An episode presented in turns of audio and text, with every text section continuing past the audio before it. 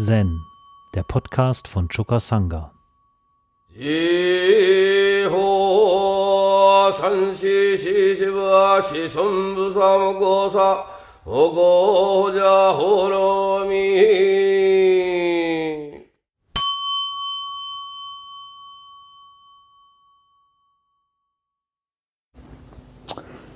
Das Koan vom heutigen Tag entstammt einer Sammlung von einem koreanischen neuzeitlichen Meister namens Song San.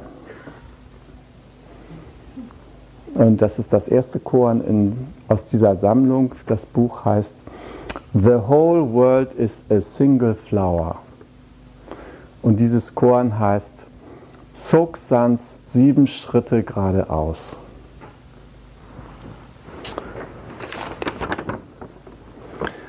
Vor langer Zeit gab es in China einen berühmten Zen-Meister mit Namen Soksan, der starb, ohne das Dharma-Siegel weiterzugeben.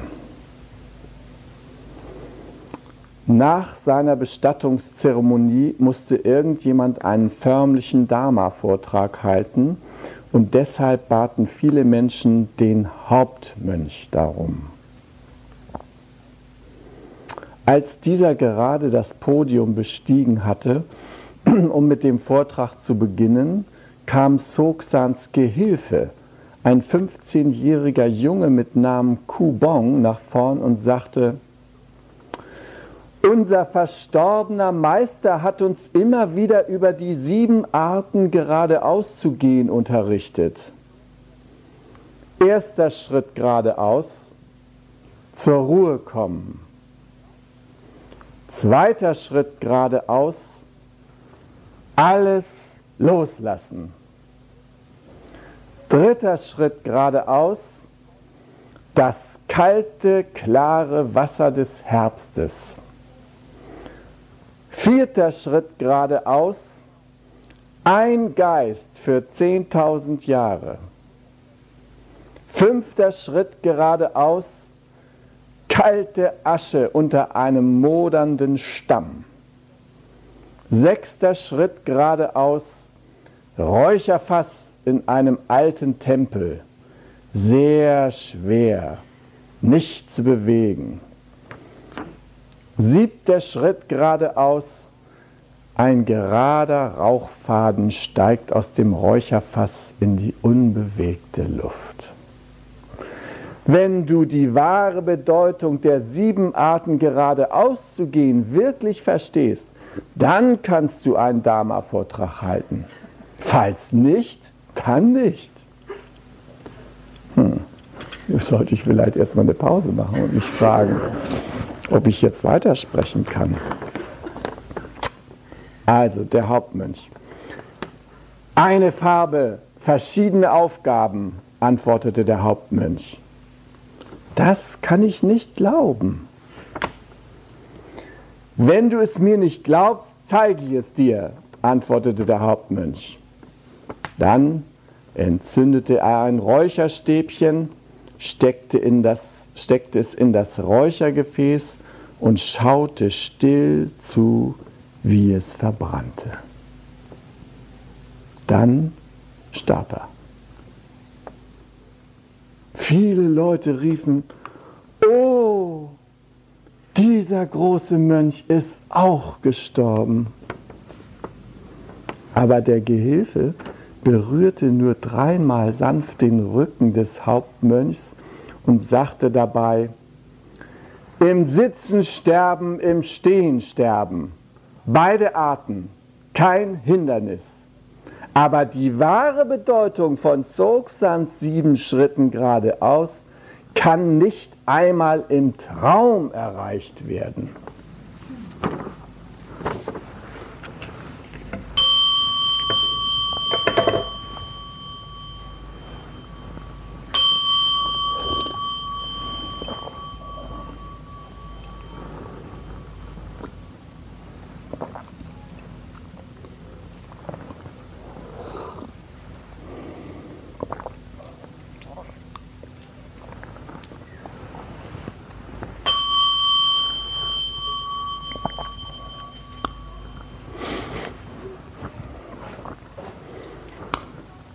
Ja, wir haben uns in diesem Session mit verschiedenen Fragen beschäftigt, unter anderem mit verschiedenen Aspekten zum Thema Wahrnehmung. Und wir haben uns äh, gestern auch mit Fragen der zehn Silas beschäftigt. Immer wieder auch mit Fragen, was heißt Zanga, befasst. Und kehren jetzt mit diesen Choren zu unseren Grundlagen zurück. Schließlich ist das Session demnächst zu Ende und fängt morgen neu an. Nur eben für jeden alleine. Das eigentliche Session beginnt, wenn wir hier aufgebrochen sind. Ich möchte noch etwas nachtragen zu gestern Nachmittag, weil ich da so viel über die Silas geredet habe, dass ich unsere drei ähm, Zufluchtnehmenden äh, gar nicht mehr persönlich angesprochen habe. Und diesen Mangel hat Thomas äh, meine ich, äh, glücklicherweise festgestellt, dass ich das noch vor dem Ende des Sessions nachholen kann. Denn es ist auf jeden Fall wunderbar, dass ihr unsere Sangha durch diesen Schritt bereichert habt, ja, den ihr drei gemacht habt. Ushi ist nun schon abgereist also Thomas, schick ihr das Band. Ich werde zu ihr auch noch ein paar Sachen sagen. Und ähm, vielleicht fange ich mal mit Uschi an. Uschi ist ja ähm, lange Zeit in einer christlichen Gemeinschaft gewesen und hat ähm, in dieser ähm, Gemeinschaft sich einer klosterähnlichen strengen Weise zu üben damals verschrieben und hat sich dort äh, sehr tief auf das Dienen an dieser Gemeinschaft eingelassen. Und ähm, sie hat dann äh, festgestellt, dass irgendeine Seite in ihr ähm, zu wenig angesprochen wurde durch diese Art von Dienst in dieser Gemeinschaft. Und mh, mm, was sie vor allem dort vermisst hat, war Raum zur Selbstbehauptung und so etwas wie ein Freiheitsgeist, den sie je länger, wie sie da blieb, äh, immer mehr brauchte. Sie ist da, ähm, wenn ich das richtig in Erinnerung habe, etwa 25 Jahre gewesen.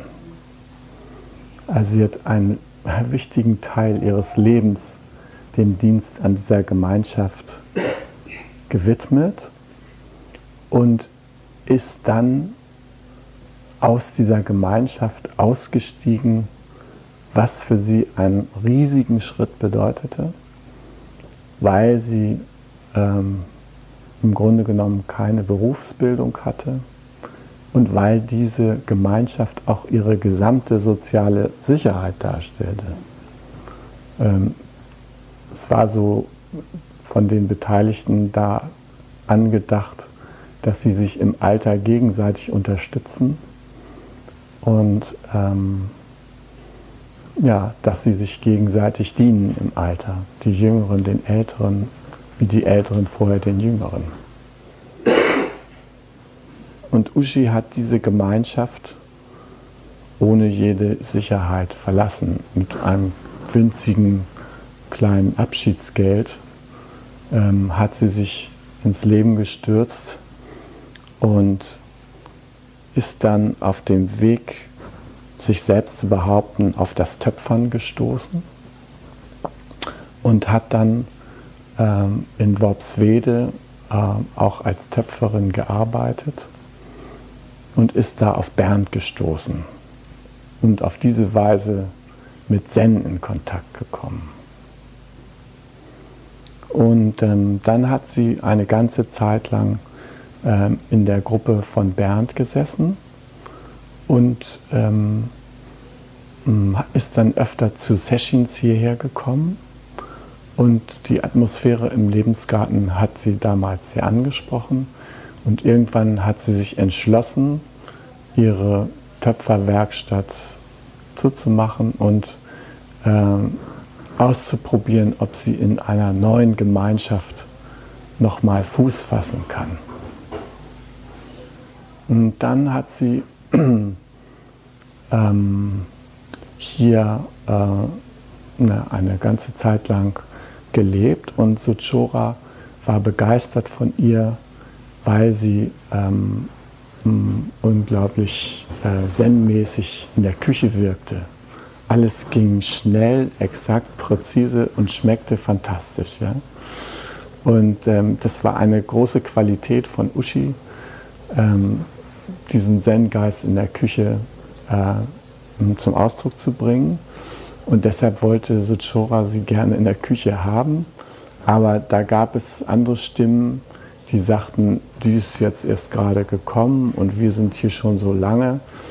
Und also wenn, dann sind jetzt erstmal wir dran und so weiter. Und also dadurch klappte es nicht, dass Uschi diesen Job in der Küche machen konnte. Und dann hat sie sich hier noch in verschiedener Hinsicht beruflich umgeguckt und gleichzeitig einige Experimente auf dem äh, Universalthema Mann-Frau-Beziehung gemacht, ähm, die für sie auch erhellend waren. Und ja, dann hat sie hier jemand kennengelernt, der mh, hm, sie vermittelt hat in einen Job, ähm, wo sie äh, sich einsetzt ähm, für ähm, Kinder aus sozial benachteiligten Familien, die so am Untergehen sind und über denen die Wogen da hoch zusammenschlagen und da macht sie dann so eine Art Fronteinsatz, ja, geht dahin und ähm, unterstützt diese Familien. Das macht ein bestimmter Verband, für den sie diese Aufgabe erledigt. Und ähm, diese Aufgabe mh, hm, war eine große Herausforderung für sie und hat, der hat sie sich auch gestellt. Und gleichzeitig ist sie da auf einen interessanten uralten Töpfermeister gestoßen äh, in der Eifel, der da in einer alten Burgruine haust, ja, und ähm, der ihr äh, gesagt hat, sie kann gerne ein bisschen bei ihm lernen. Und das hat sie dann auch gemacht. Und sie hat die faszinierende Arbeit von diesem Mann ähm, beschrieben, äh, dessen Vorgehen so ist, dass er irgendwie ähm, immer wieder Töpfe macht, ja. Und ähm, äh, jeder von uns würde sagen, vollkommen wunderbar, würde mit drei Sampais vor diesen Töpfen also äh, seine Hochachtung zum Ausdruck bringen. Aber dieser Mann hatte das Korn not enough nahm den Topf und hat ihn wieder zu Ton gemacht. Und dieses Studium hat er auch Uschi angeraten, ja. Also sich nicht gleich in irgend so ein Werkstück verlieben, sondern neu und nochmal und nochmal und nochmal. Und dann irgendwann ist der Topf oder das Gefäß herausgekommen und die Glasur, der hat lauter Glasuren selbst gemacht, seine Geheimformel. Ja. Und ähm, ja, dann wurde ein so ein Pott von ihm, was weiß ich, für 20.000 Mark oder sowas verkauft. Ja. Kamen die Leute aus Japan und sonst wo angereist, um sich das anzugucken. Ja, also diese Begegnung mit diesem Meister des Töpferns, der auch wie so eine Art lebender Zen-Meister da auf dem Gebiet ähm, tätig war, das war etwas, was Uschi sehr wichtig war und ähm, ja, was sie auch von hier weggeführt hat. Und seitdem äh, waren wir dann noch gemeinsam in Japan und ähm, also das war auch eine, eine wunderbare Zeit. Ähm, damals zusammen mit Jürgen und Ute, Uschi, noch Andreas aus Kiel.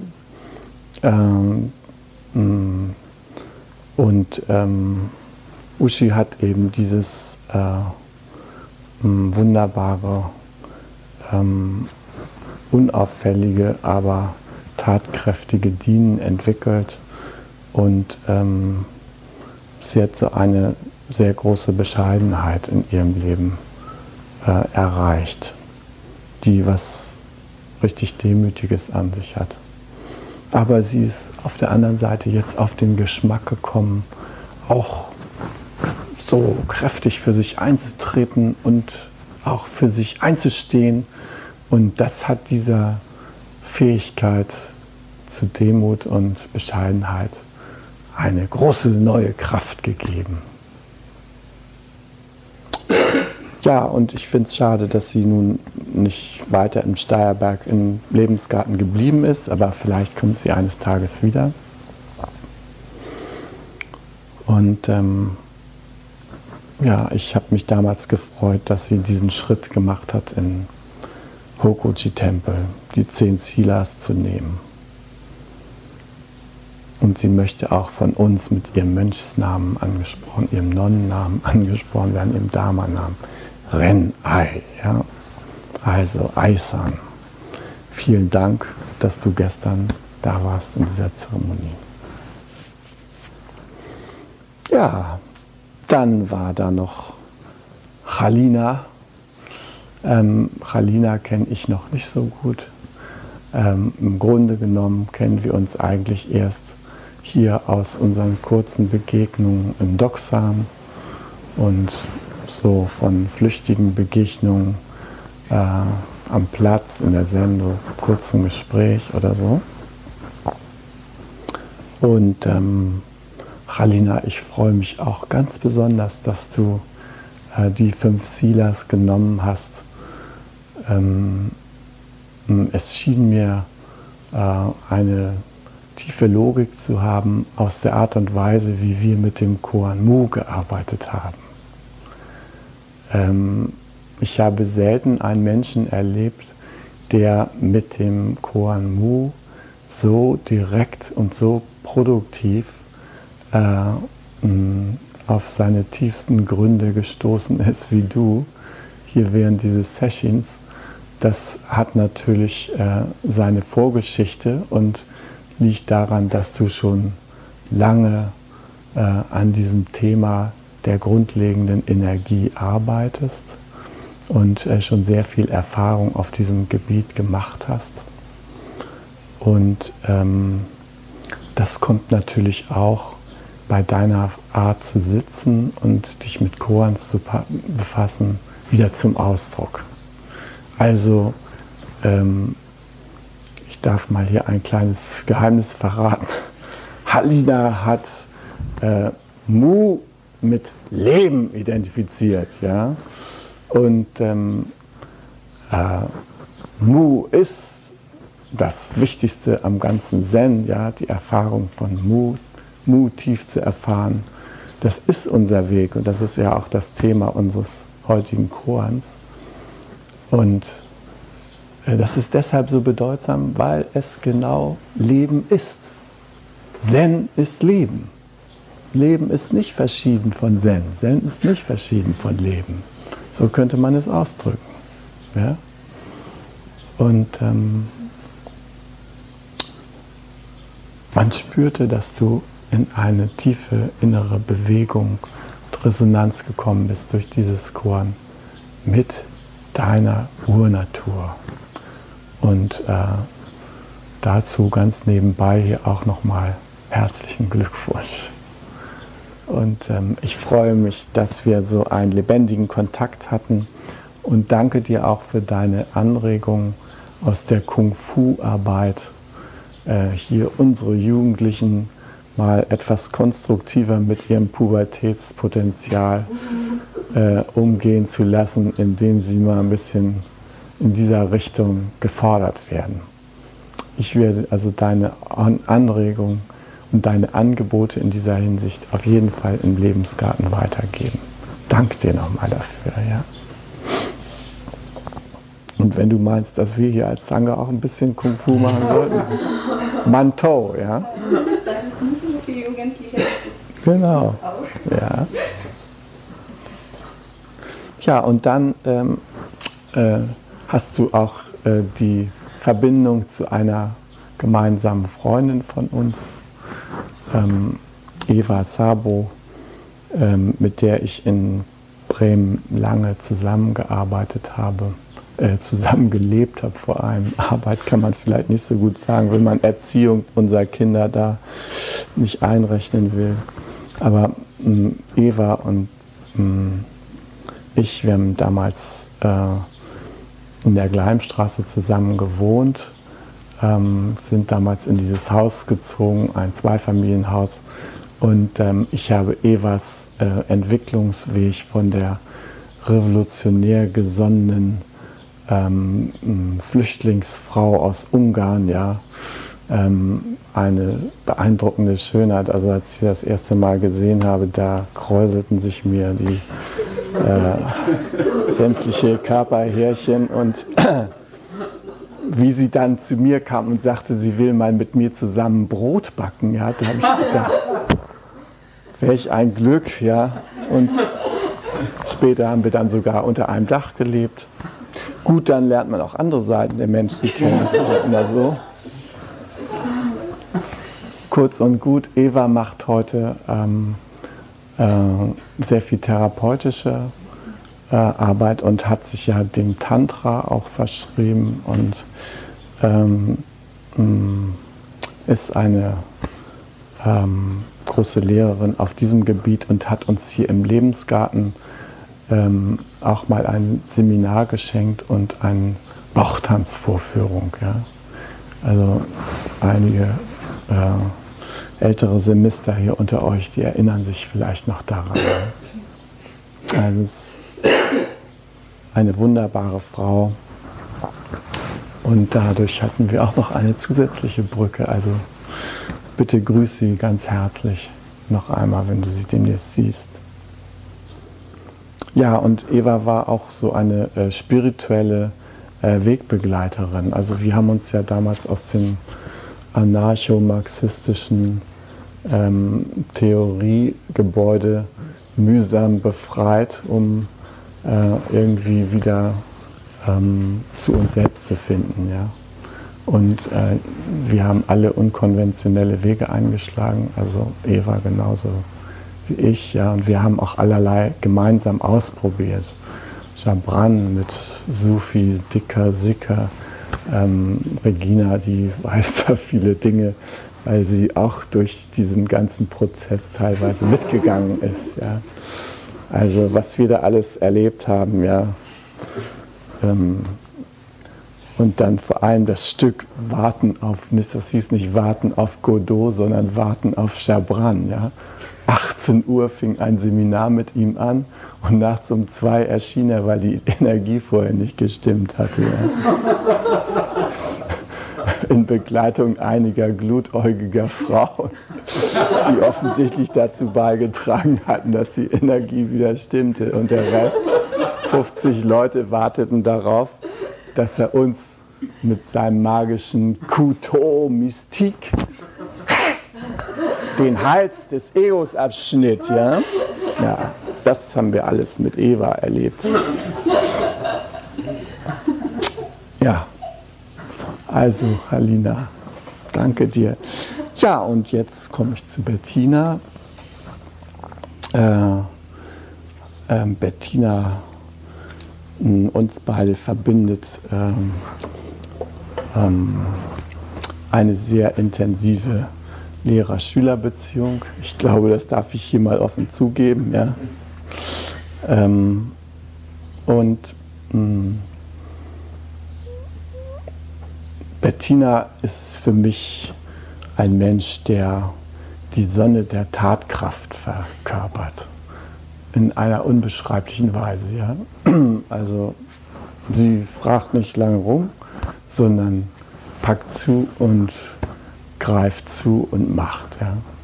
Und ähm, hat dabei ein wunderbares, äh, ein sonnenhaftes Wesen, wenn sie in der Tatkraft drin ist und darin nicht gestört wird. Ja. Dann geht irgendwie alles wie von selbst. Und dann wachsen da auch sofort die Blumen in dieser Permakulturwüste. Das muss man ja ehrlicherweise mal zugeben. Das Projekt läuft seit zwölf Jahren und ähm, also stellenweise und gerade auch da in diesem unteren Gartenbereich war eben eher so Trockenwüste anzutreffen als wirklich Fruchtbarkeit. Ja.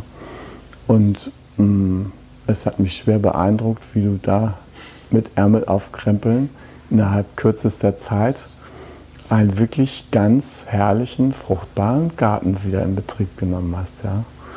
Und ähm, natürlich mit Unterstützung vor allem von Thomas und Jürgen, aber auch vielen anderen. Ähm, und ähm, ich möchte, dass du diese Kraft, äh, dass du für diese Kraft Raum hast. Ja? Und dass äh, du dich da wirklich voll entfalten kannst, dass dein grüner Daumen äh, wirklich sich zum Segen für die Sangha da entwickeln kann. Und ähm, ich weiß, dass du dich da von mir oft nicht genügend äh, geschützt fühlst. Ja, du wünschst dir, dass ich da äh, mehr tue, um deinen Aktionsradius vor den Übergriffen äh, anderer äh, abzusichern. Und ähm, das ist in der Tat eine wichtige Aufgabe, ja, die ich auch versuche, irgendwie so gut ich kann wahrzunehmen, aber dann wiederum gelingt es mir nicht. Ja. Und ähm, äh, du stehst für mich auch für verbindliches Zen-Engagement. Ähm, du hast jetzt Jahre schon äh, hier mit uns geübt in dieser Sangha und ähm, also ich vertraue dir einfach unglaublich, äh, was deine Kraft zur Übung äh, und deine Beständigkeit angeht. Und auch aus diesem Grunde ist es mir wichtig, dass du auf diesem Acker da einen großen Raum bekommst, weil du nämlich für diese Beständigkeit hier in dieser Sangha stehst. Ja? Es gibt eigentlich keinen hier unter uns, hm, der so sehr das verkörpert im Augenblick wie du. Ja? Das heißt nicht, dass wieder andere Leute dazukommen können, die das auch können, aber es ist einfach eine Tatsache, dass du hier dafür stehst. Ja? Und deshalb ist mir das auch wichtig, dass du diesen Raum bekommst. Mm. Ja, und dann ähm, schätze ich besonders an dir deine unglaubliche Hilfsbereitschaft, ja, die ich äh, mm, häufig selbst in meinen kleinen äh, Alltagsnöten kennengelernt habe. Ähm, ich kenne niemanden, der so unkompliziert äh, bereit ist, andere Menschen zu unterstützen, wenn ihm das plausibel ist wie du. Ja. Und dafür möchte ich dir sehr, sehr danken und ähm, wünsche mir, dass dieses Potenzial auch bei anderen in unserer Sangha in gleicher Weise zur Blüte kommt wie bei dir. Ja, und dann einfach deine Naturliebe. Das ist ein Geschenk, denn ähm, in der Ökoszene gibt es viele Leute, äh, die der Meinung sind, man sollte seine Möhren selbst anbauen und äh, sein Gemüse und so weiter. Aber sobald die Jungs dann auf die Pflanzen losgelassen werden, dann äh, fragt man sich, äh, wann soll die Ernte eingefahren werden. Ja? Da wächst einfach zu wenig. Ne? Das ist irgendwie mehr so Theorie. Und ähm, deshalb äh, freut mich das ganz besonders, dass du in der Hinsicht einfach ähm, irgendwie damit umzugehen weiß, ja, sodass es produktiv ist. Ne? Dass auch was zu sehen ist. Haben wir ja heute uns auch überzeugt davon. Ja, und ähm, dass du den Schritt gemacht hast zu den zehn Zielas, ähm, und zwar so ganz spontan, ja. Ähm, ja, das hat mich auch sehr berührt, weil ähm, mir das zeigt, wie ernst du das meinst, ähm, auch zur Entwicklung der Sangha beizutragen. Und ähm, ich weiß, dass das für dich nicht einfach ist, weil es da manchmal auch Dinge gibt, die dich ängstigen. Ja, vor allem wenn die Situation irgendwie unübersichtlich wird, ja, und ähm, Kompetenzen irgendwie unklar werden und die Verbindlichkeiten unübersichtlich werden und nicht klar ist, wer was macht bei der gemeinsamen Sache. Und ich denke aber, dass ähm, das eben zu unserem Gruppenprozess gehört, das genau herauszubekommen und so zu organisieren, dass wir uns alle damit wohlfühlen. Ja, das also jetzt zu euch drei nochmal. Und ähm, also ich möchte euch nochmal sagen, ähm, dass ähm, mich das mit großer Freude erfüllt, dass ihr diesen Schritt zu mehr Verbindlichkeit im Bodhisattva-Sinne getan habt. Danke euch nochmal. So, nun zu unserem Chor. Habe ich überhaupt noch Zeit? Ja. Die sieben Schritte, die da genannt worden sind. Ähm, bei diesem Chor ist interessant, dass hier ein Anfänger die entscheidenden Worte spricht. Ja? Da sehen wir äh, so einen Mönch, der da die Ochsentour gemacht hat und auch lange gesessen hat, sicher, und auch viel Verdienstvolles wahrscheinlich getan hat. Ja? Aber der Meister hat sich offensichtlich nicht entschließen können, äh, diesem altgedienten Mönch den Dharma zu übertragen. Irgendwas fehlte noch. Hm. Beispiel in Japan, im Hokuji, da haben wir auch so einen altgedienten Mönch, den Ichi-san, und ähm, der Roshi hat mal in einem Interview gesagt, also der Ichi-san steht so kurz davor, ja. Und äh, was den nun davon abhält, äh, nicht in Dharma äh, auch nur noch in Schriftform übertragen zu kriegen, das können wir nur ahnen. Ähm, ich glaube, dass es daran liegt, dass er eben ab und zu mal abstürzt in eine Gewohnheitswelt, aus der der Roshi ihn mit großer Kraft mal rausgeholt hat.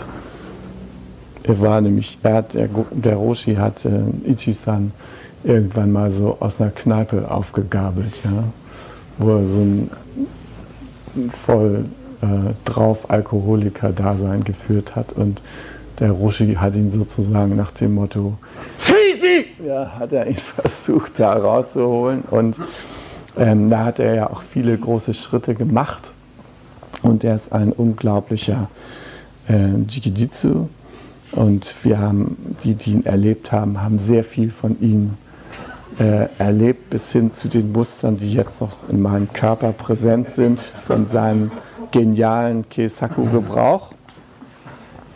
Aber es geschieht dann eben immer mal wieder, zum Beispiel bei Neujahrsfeiern, wo also eine Zeremonie äh, die Koordination von 200 Personen erfordert und wo er dann auch seinen Teil übernimmt und wo es dann eben morgens um, äh, was weiß ich, 2 Uhr losgehen soll, um die Neujahrszeremonie zu beginnen. Dann kriegen wir nicht aus dem Bett, weil er einfach hacke, dralle voll ist, ja. Und man ihn auch mit drei Leuten nicht ins Senkrechte stellen kann bis er dann schließlich schwankend hm, in das andere Muster wieder eintritt. Und dann, äh, aber das sind so kleine Hindernisse, die eben noch nicht restlos beseitigt sind. Und ich glaube, das wartet der Roshi noch ab, bis diese Dinge voll im Griff sind. Und ähm, ich kann es mir vorstellen, dass das klappt. Ja, also so ein Mönch war da scheint, ja. Aber irgendwas hatte er äh, noch nicht gerafft. Und da gibt es also diesen Kleen, ja, 15-Jährigen, äh, der nun Tag ein, Tag aus mit dem Roshi da äh, zusammen war, so ähnlich wie Ryo-san im Hokuchi. Und äh, der äh, kocht ihm halt den Tee und äh, macht sein Bett und empfängt die Gäste und ist im Wesentlichen am Kochen und sauber machen im Tempel des Roshi und so auch hier. Und ähm, das ist eine privilegierte Situation. Ähm, der Roshi spricht natürlich kaum zu dem, aber er kann den ganzen Tag über das Wesen des Roshi und seinen Ausdruck von Zen beobachten. Ne?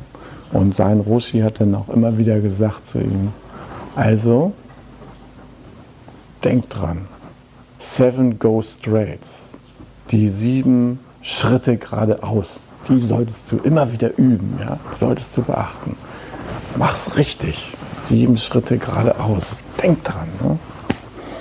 Und ähm, äh, weil das immer wieder Thema war, hat natürlich ähm, der Junge die äh, Gelegenheit ergriffen, daran zu erinnern, wo nun gerade auf das Wesentliche, was dieser Lehrer äh, der Welt hinterlassen hat, nochmal hingewiesen werden soll.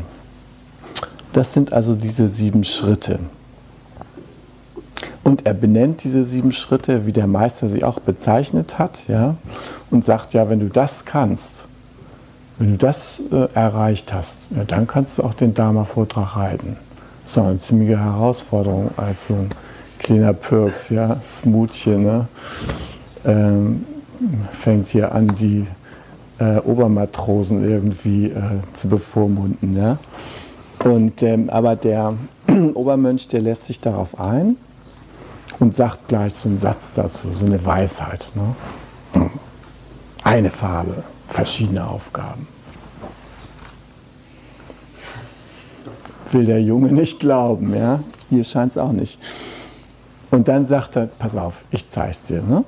Und dann, dann setzt er sich dahin, zündet ein Räucherstäbchen an, oder setzt sich nicht hin, es wird nur gesagt, er zündet ein Räucherstäbchen an und schaut da still zu, wie das Räucherstäbchen niederbrennt. Und als es verloschen ist, stirbt er. Ah, alle ganz aufgeregt. Noch so ein großer Mönch gestorben, ja. Erst der Meister und jetzt auch noch der Jiki hier. Und so, ne? Und ähm, die sind nun so beeindruckt von dem Tod, jetzt auch von diesem Obermönch, ja. Und ähm, der Kleine aber gar nicht. Ja? Der sagt falsch geraten, so ungefähr. Ja? Nicht? Er sagt hier, haut ihm so, streichelt ihm so dreimal den Rücken und dann sagt er zu ihm, im Sitzen sterben, im Stehen sterben. Beide Arten kein Hindernis. Aber die wahre Bedeutung von Zogsands sieben Schritten geradeaus kann nicht einmal im Traum erreicht werden. Na wo also? Ja, wo werden diese sieben Schritte erreicht? Ja, diese sieben Schritte sind eben Tore zum tiefen Sazen, ja, zum tiefen Samadhi. Und ich finde, dass es sich lohnt, diese sieben Schritte sich zu vergegenwärtigen, weil wir, ähm, wie Rainer auch im Doxan sagte, ähm, er das eine gute Möglichkeit findet, wenn das Session hier zu Ende ist, für sich selber zu üben, ja, mit diesen sieben Schritten. Also der erste Schritt, zur Ruhe kommen, ja. Man setzt sich hin und schaltet erstmal hier überall die inneren Birnen aus, ja, die da noch am Leuchten sind. Ne? Die Gedanken, die uns da durch den Kopf gehen. Und dann geht es weiter. Dann kommt der nächste Schritt. Alles loslassen. Ja, das ist eine Dauerübung. Ja? Alles loslassen. Immer mehr und immer weiter und immer tiefer loslassen. Ja? Dann kann man vielleicht dahin gelangen, dass die große Klarheit des Wassers des Herbstes auftritt. Ja? Dass der Geist sich so klärt, dass einfach nur kühle Geistesklarheit da ist. Das kalte, klare Wasser des Herbstes. Und dann wird sich der Geist offenbaren in einer anderen Dimension. Nämlich dann können wir, wenn wir tief versenkt sind, den einen Geist, der die 10.000 Jahre umfasst, also 10.000 steht ja immer für unendlich. ja, der Ewigkeit und gegenwärtigen Augenblick verbindet. Diesen Geist, den können wir erleben, den können wir eintreten. Der fünfte Schritt, kalte Asche unter einem modernden Stamm. Das ist äh, das Bild für denjenigen, dem es gelungen ist, die drei Gifte, von denen im Buddhismus viel die Rede ist, zu besiegen. Ja?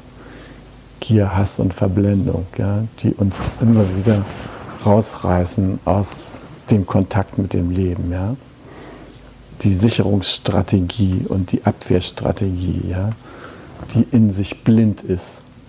Ähm, ja, die sind zu kalter Asche geworden. Ja? Kein Interesse. Das Greifen hat kein Interesse mehr. Das wäre der nächste Schritt. Ja? Auch eine konstante Übung von uns.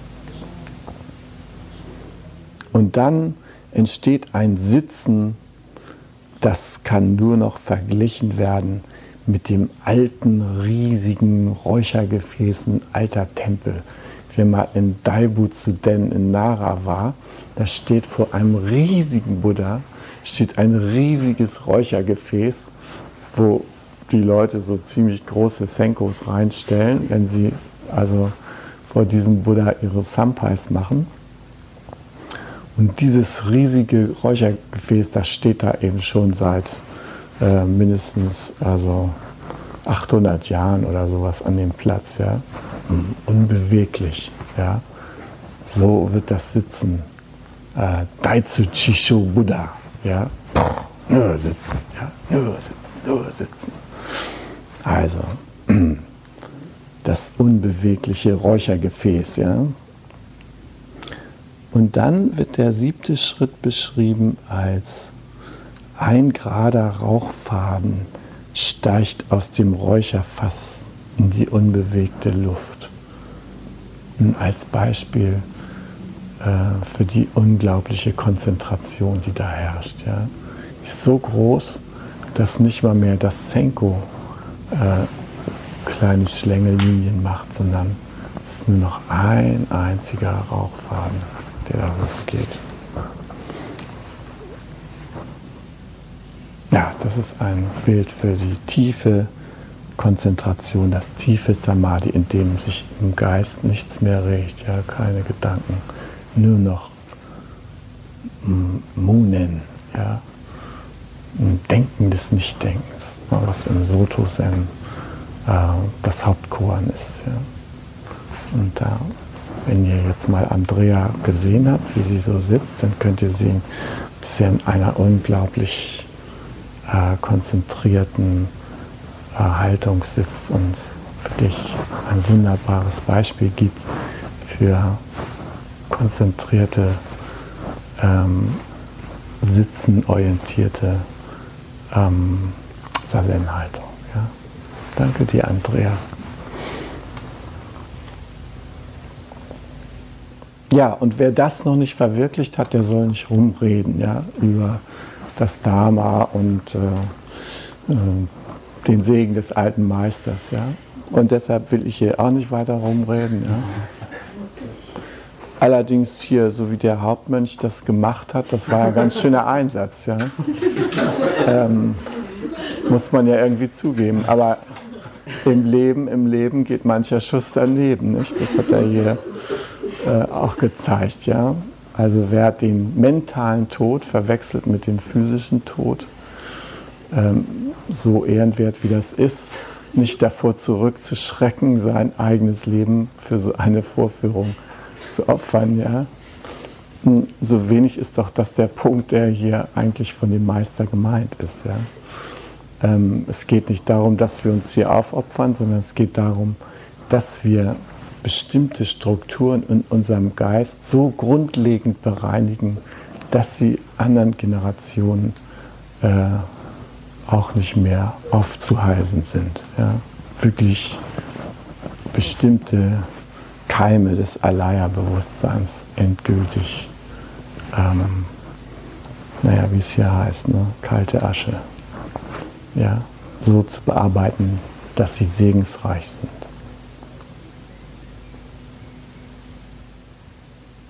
Ja, und ähm, deshalb klopft uns dieser kleine Gehilfe auch auf die Schulter und sagt zu uns, naja, gut, ihr habt jetzt so ein Sommersession hinter euch, ja.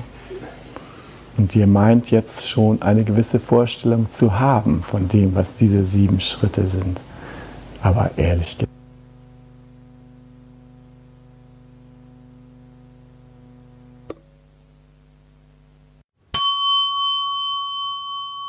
Zen, der Podcast, ist eine Produktion von Chokasanga e.V. in Kooperation mit dem Podcaststudio Paderborn.